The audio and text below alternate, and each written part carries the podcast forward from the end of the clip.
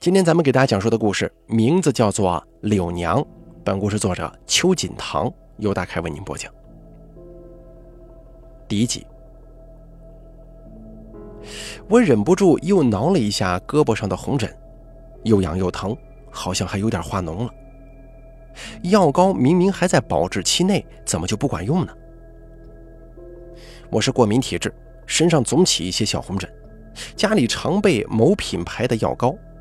每次涂一两天就好了，而这回都一周了，不但没好，还在一直恶化。如果因为这点小问题就去医院，浪费时间不说，肯定得花不少钱。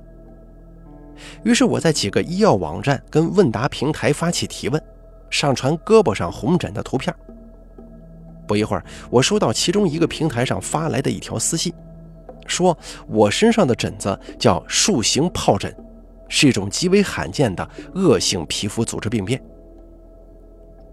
我回复道：“你说恶性，会恶到什么程度啊？”对方回复：“长成完整树状之后，患者就会死。”这怎么可能呢？我仔细看胳膊上的疱疹，那些小红疙瘩组成一道长七八厘米、宽一厘米的带子。看完这个人的话。我仿佛受到心理暗示，越看越觉得像是一棵树的树干，甚至已经有延伸出树枝杈的倾向了。你是怎么知道的？有什么办法医治吗？我将信将疑地问那个网友。可是他却已经离线了。我点进他的主页，空白一片。倒是医药网站的帖子也有了回复，正经的挂牌医生们都判断是过敏，不建议乱用药。还是建议我去看大夫。这么说，这个网友要么就是不懂装懂，要么就是网络诈骗。我经常听说有那种利用患者恐惧心理骗取钱财的诈骗团伙。我决定不去理他。转天，我去了一家专治皮肤病的医院，医生看完之后就说是普通过敏，给我开了一些外涂药膏跟口服药。我一颗心落定，私信大骂了那个吓唬我的混蛋。骂完之后，神清气爽。可是还没等退出呢，就见对方回复了我的消息。我以为会收到骗子气急败坏、污言秽语的时候，可是他说：“我不骗你，我也长了。”接着又发来一张图片，我点开放大，只看了一眼，冷汗就冒出来了。能看出生长的位置是小腿，从脚踝往上延伸，跟我是一样的疱疹，已经蔓延出了树杈，比我胳膊上的树发展快了不少呢。怎么会这样啊？我正满头雾水，对方自顾自地说：“你是赵子月吧？我是周瑾，我们得回去看看柳娘了。”第二季，我小时候比同龄人体弱多病。母亲怕我活不长，也不知道她从哪儿听来的偏方，带我去拜村头的一棵大柳树，让我管它叫娘。每天晨起日暮上下学的路上，我都要在村口驻足，对着柳树喊一声：“柳娘，我去上学了。”“柳娘，我回来了。”母亲还专门请来大师，从这棵柳树上取下一截比拇指略粗的短枝。简单打磨之后，钻孔制成平安符，让我随身带着。神奇的是，自从认柳树为娘之后，我身体突然就好了。以前三天两头出疹子、感冒、无来由的发烧，种种症状都一去不复返。于是我健康平安地长大成人。偶尔回想起认柳树做娘这件事儿，觉得那只不过是封建迷信。小孩嘛，免疫力比较低，常生病，这是不可避免的。随着长大，免疫力增强就会好很多，这才是科学解释。而至于柳娘挡灾，不过是无稽之谈罢了。可是万万没想到，突然出现的恶疾竟然可能跟柳娘有关。据我所知，柳娘的孩子可不止我一个，光是跟我同一天拜柳娘的。还有其余一男一女两个孩子，女的就是周瑾，男的叫魏谦。在网上跟周瑾相认之后，我突然想起来，就在我胳膊上开始起红疹的前一天，我的柳木平安符丢了。虽然心生不安，但是我没有完全相信周瑾的话，毕竟没啥依据嘛。我俩加了微信，我说出心中的疑问，周瑾发了一条语音信息，他的语气当中难言惊恐。你还记得魏谦吗？他前段时间也长了这种疹子，上个月已经死了。我听完，被他害怕的情绪所影响，不由得打了个冷战。但是我一时难以接受，继续问道：“你为什么说咱们要回去看柳娘？回去干什么呀？”过了许久，周瑾回复了三个字：“不知道。”可是很快他又说：“我身上开始长这种疹子之后，晚上总是做一个梦，梦到咱们村口新修的那条水泥路了，还有跟柳娘一起的三棵柳树。”迎风摇曳，好像是在冲我招手啊！他这么一说，我突然心生恐惧。这几天晚上，我时常梦到一条蜿蜒的小路，路边有三棵柳树。周瑾的父母还生活在村子里，而我父母早已搬到我以前上学的城市。我大约有十几年没有回去过有时生活的村庄了，记忆当中的村口还是破败的泥土路。难不成这是柳娘在给我们暗示吗？看着胳膊上逐渐恶化的疱疹，已经开始依稀能够辨认出树冠的形状了。我决定不再犹豫，要了周瑾的身份证号，买了两张回乡的机票。第三集，我俩拖着行李箱站在村口，惊得目瞪口呆，谁也没说话。柳娘的左右两边还有两棵柳树，这么多年来，他们三个并没有比我记忆当中粗壮多少。可能树在长，我也在长，参照系都是自己，就对树的成长感受不明显吧。可我俩惊讶的是，此时正值盛夏，柳娘边上的两棵柳树枝繁叶茂，绿意盎然，可柳娘却如同枯竹朽木，仅有的十几根柳条上。稀稀拉拉的长着几片翠绿的柳叶，其余的要么如同秋冬的柳枝一般萧条，要么就是长满了枯黄的叶子，风稍微一刮就嗖嗖的往下落叶。半晌之后，周瑾眼中含满了泪水。柳娘生病了，小时候她保护了咱们，现在她在召唤我们过来救她呢。我下意识地看了一眼胳膊上的疱疹。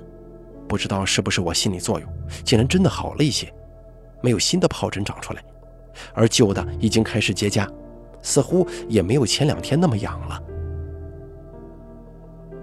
我家的老房子早就卖出去了，就在周瑾父母的邀请之下住在他家。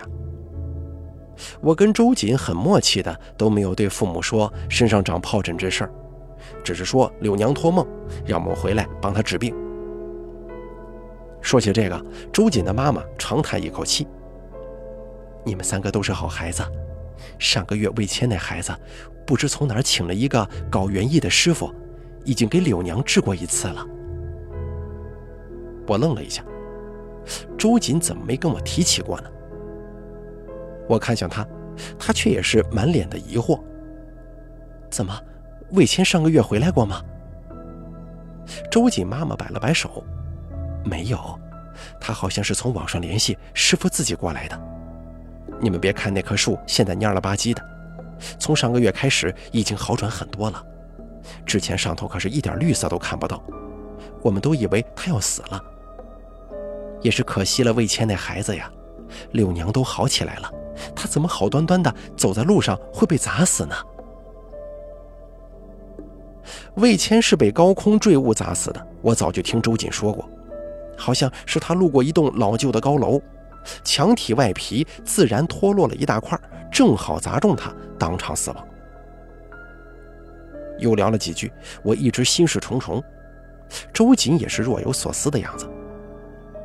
等他妈妈走开之后，他立马问我：“魏谦也请人给柳娘治病了，可他还是死了，咱们会不会死啊？”我看了看胳膊上的疱疹。不是心理作用，的确没有在恶化。于是我就问道：“你的疱疹好点了吗？”我觉得没有，还是那样。他挽起裤腿看了看，我凑过去也看了一眼，的确不如我的好转来的明显，甚至比他给我发的照片上还要严重一些。难道说是我一直在涂的药膏起了作用吗？魏谦的事儿，你知道多少？我俩一直都有微信，他的疱疹长在腰上，最后长成一棵柳树的样子，他觉得很有艺术感，拍照发了朋友圈。我那个时候吓了一跳，因为我身上也刚开始长疹子，只是看不出柳树的轮廓。两三天以后，我问他，他跟我说疱疹已经开始好转了。再过了不到一个礼拜，就听我妈说她死了。她有没有梦到柳娘，我不知道。但既然她请人看了柳娘，应该也跟咱做了差不多的梦吧。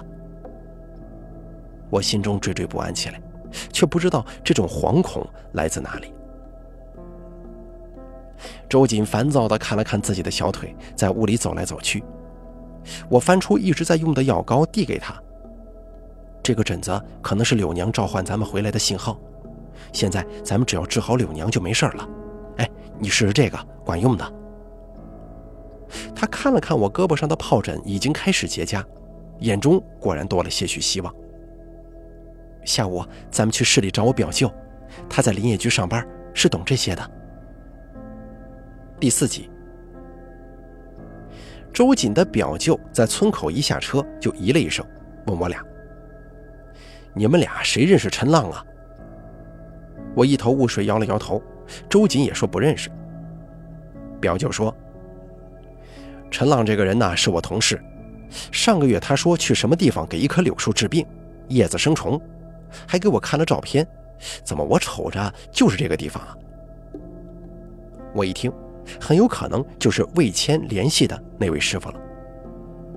正要细问，表舅已经上前查看柳树的情况，说道：“哦，不是，这棵树的树叶没生过虫子。”表舅很快进入状态，围着柳娘上上下下的查看，不时的更换工具，在树的不同位置鼓捣着什么，我也看不懂。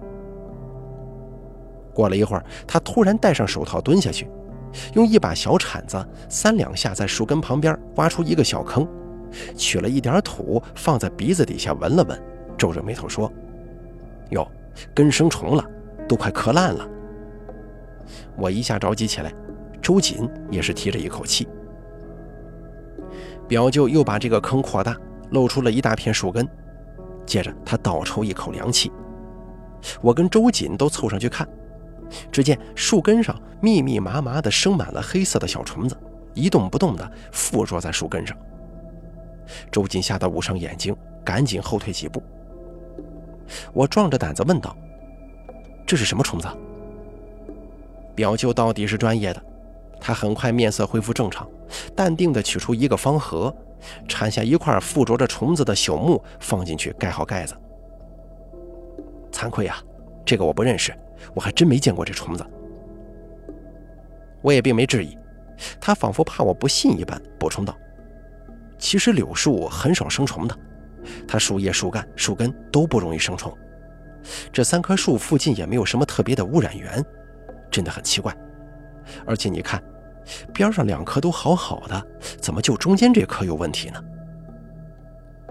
表舅采好样本，把土填回去，在树根附近的土撒了一些药。开车就要走，周瑾迎了上去，说道：“我妈做饭了，去家里吃点吧。”意料之中，表舅推辞道：“你这孩子，咱们都是自家人，我干的又是本职工作，不用麻烦，我还得回去打卡呢。”我不抽烟，但是知道表舅抽烟，提前准备了两包不同牌子的好烟递过去，表舅乐乐呵呵的接下了。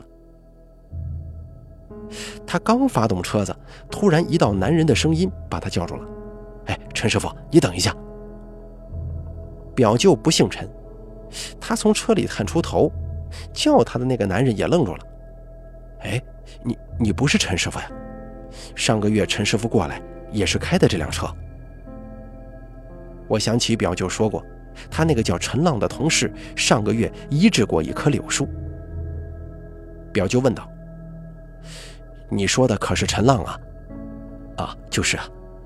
陈师傅来看这棵树的时候，我找他借了个大剪子，跟他说他走以前给他的，结果他没等我就走了，我也不知道上哪儿找他去。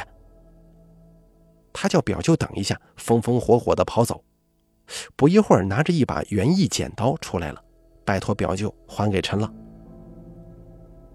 表舅应了一下，表情疑惑的自言自语的说：“哎，这么说来。”陈浪来的就是这个地方啊，可是这棵树明明叶子没生过虫啊！目送表舅走远，他的话一直萦绕在耳边，跟我的疑惑不谋而合。走到柳娘身边，表舅刚刚打的药，味道还没散开。我仔细研究着稀拉的几片柳叶，枯黄干瘪，的确没有什么虫子侵蚀过的痕迹。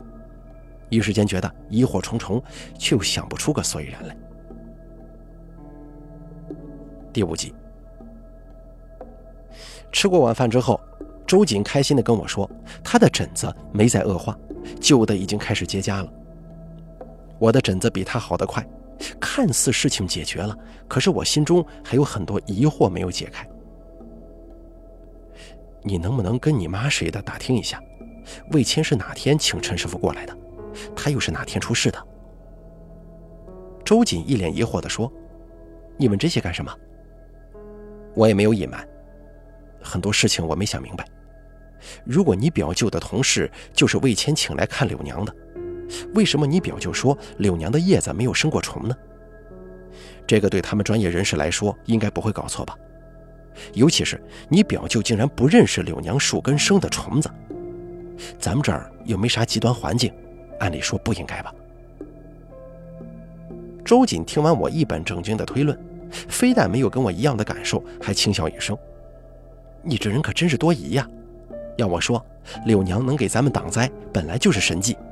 柳娘生的可能根本就不是什么虫子，而是她在渡劫呢。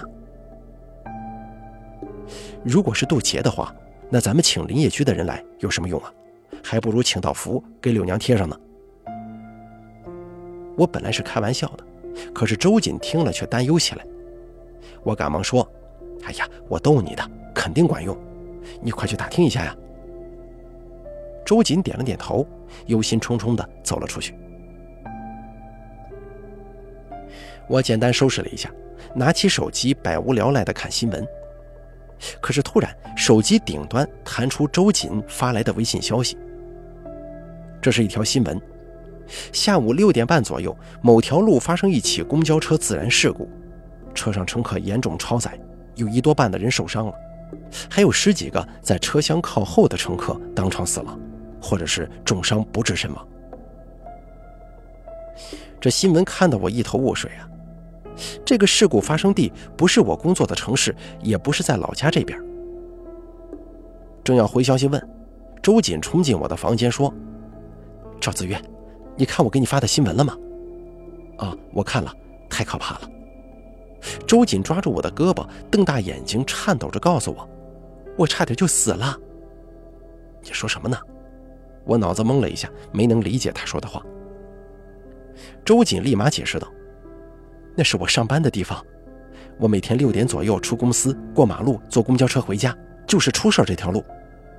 这路车半小时才有一辆，我看出事的位置啊，差不多就是从我公司那一站开出去半个小时左右。”而且我上车那一站是始发站，我一般上车就坐在最后面，要坐一个小时才下车。从三四站开始，人就会多起来，车里人就满了。也就是说，如果你没有请假回来，今天这个时间你就应该在那辆车上，而且是坐在后面死伤最为严重的位置，很可能就……他点了点头，捂着嘴巴流下了眼泪。我都不敢跟我妈说，太吓人了，我差点就死了。没错，这真可以说是死里逃生，我都替他后怕。刚安慰他几句，我手机响起，他示意我没事让我接电话。是房东打过来的，我没拖欠房租，今天也不是收租日，他能有什么事儿啊？接起电话，房东几乎是吼着说的。是小赵吗？你是小赵本人吗？我说是。他接着吼道：“你不在家吧？你不在我家吧？啊？哎呀，就是你是不是不在我租给你的房子里呀？”说：“我是没在，我这两天回老家了，应该明天回去。”听到我这么说，房东突然安静下来，语气当中竟然带着哭腔：“他妈的，真是吓死我了！你人没事就行啊。”说：“你说什么呢？到底咋了？”哎呀，昨天晚上你住的那个楼，不知道谁家点炉子引发火灾了，大半夜的谁也没及时发现，整个楼只有不到十个人逃出来，跟你一起住顶层的一个都没出来。我脑子嗡的一声。可能因为人不在现场，我第一时间想到的竟然是我攒钱新买的一万多块钱笔记本，幸好带在身上，要不然我得心疼死。房东又简单说了几句关于损失赔偿的事我无心细听，只得回去说。挂了电话，周瑾见我愣神儿，问我怎么了，我把房东的话说了一遍。周瑾呆愣愣地听着，他的眼泪本来没擦干。听完之后，更加悲痛地哭了起来。哎呀，你不要哭了，你看我不是好好的吗？咱俩真可以说是大难不死。周瑾上气不接下气地哭了一会儿，红着眼睛对我说：“你还没明白吗？柳娘根本就没病，他把自己弄成那样是让咱们回来，不是让咱们救他，而是他在救咱们呢。”我张了张嘴，不知道说什么好了。我心中其实已经信了他的话，但是这不科学啊！我实在不愿意承认。他接着说：“我打听过了，陈师傅来的第二天，魏谦就出事了。魏谦没有自己回来，所以他没能逃过那一劫。我表舅也说了，柳娘的叶子根本就没生过虫，上回的陈师傅却看到叶子上的虫了。如果我没猜错的话，柳娘根上的虫子……”也很快会消失的。我还是没说话，抬起胳膊看了一眼，又看了看周瑾的小腿。这才短短半天时间，我们身上的红疹以肉眼可见的速度恢复着，根本不可能是药膏起到作用。就像周瑾说的，似乎是柳娘用这些红疹向我们传递消息：孩子们，没事儿了。进入深秋，天气日渐转凉。村口的三棵柳树排成一排，边上的两棵枝叶萧条，随着风吹过，掉下枯黄的落叶。而中间那棵还保持着盛夏时的繁茂样子，根本看不出秋的痕迹。两个年轻妈妈分别推着自家的婴儿车路过，看了一眼三棵柳树。其中一个妈妈说：“我刚嫁过来的时候。”听说中间这棵树很神，能给小孩子们挡灾祸。我家小孩身体不好，我想让他也来拜这棵树。而另一个年长一些的妈妈惶恐地说：“你别听他们胡说，小孩哪有不生病的，长大就好了。而且这棵树啊，邪性的很，你看它秋天都不枯黄，因为它是要吃人的。”年轻的妈妈受到惊吓，推着车的手不禁一抖。这这树怎么吃肉啊？年长的妈妈说：“吃的当然是魂儿了。我听说拜过他的小孩子长大后都横死了。去年还有两个小时候拜他的年轻人回来看他，结果走的路上都出车祸死了。”年轻妈妈拍拍胸口，推着婴儿车远远绕过三棵柳树。夕阳西下，几个放学的孩子笑闹着往家跑。其中一个扎羊角辫的女孩背着书包跑到柳树前头，对着中间那棵树喊道：“柳娘，我回来了。”然后蹦跳着回家去了。落霞洒在柳娘身上，照得她全身通红，就像是一个嗜血的魔鬼。好了，柳娘的故事就说到这儿了，感谢您的收听。本故事作者邱锦堂。由大凯为您播讲。